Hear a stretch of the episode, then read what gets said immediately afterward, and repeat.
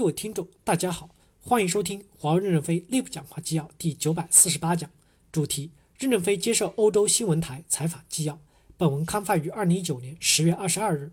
记者提问：任正非先生是华为的 CEO 兼创始人，任先生非常感谢您今天加入全球对话。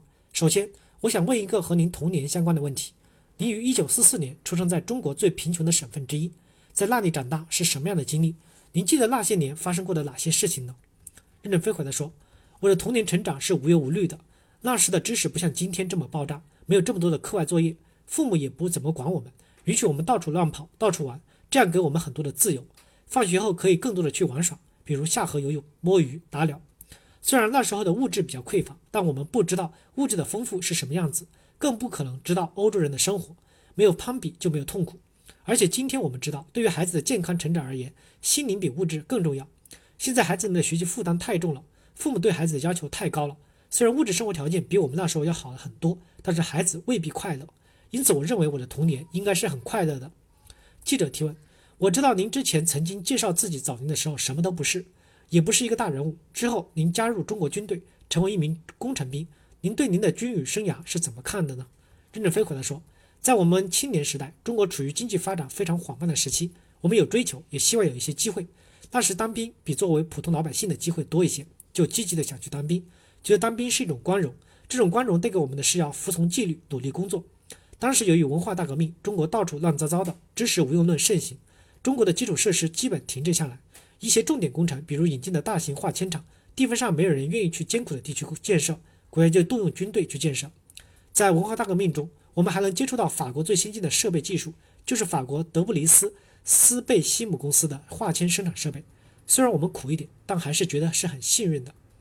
记者提问：我们知道您在中国的军队转业之后，在石油行业也工作了几年，之后创立了华为。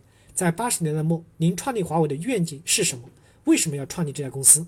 创立公司的真正目标是什么？任正非回答说：军队实行的是计划经济，既不追求利润，也不讲究成本，只要任务完成就可以了。当我们转到地方的时候，中国刚刚开放改革。开始走向商品经济，我们对商品经济非常的不适应，不知道何为商品。您看我们对市场经济多么的陌生。国家文件说要搞商品经济，上面争论的很厉害，我们并不清楚商品是什么东西，更不可能知道这是一个大的社会机制的改革，那是非常不适应社会的转型。我当时在国有企业工作栽了跟头，然后国有企业就不要我了，为了生存就有了自己办公司的想法。这个想法风险很大，万一不成功怎么办？但是无路可走，只有继续的走下去。记者提问。您用非常少的资金创立了华为，好像只有三千美元左右，对吧？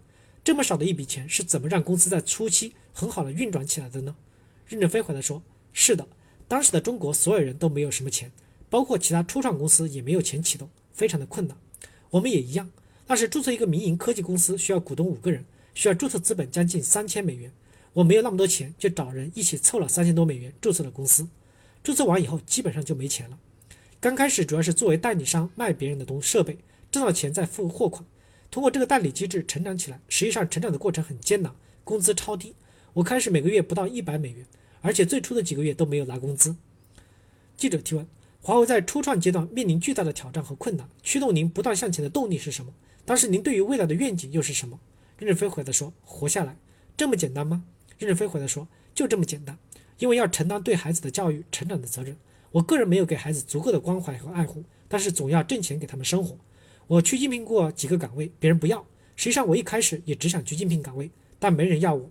原因一，经营有过错误，别人不信任；第二，当时也不需要技术，因为社会处在倒买倒卖的时代，无路可走。正好当时国家允许创办民营科技企业，我也是在冲动时创立的公司。感谢大家的收听，敬请期待下一讲内容。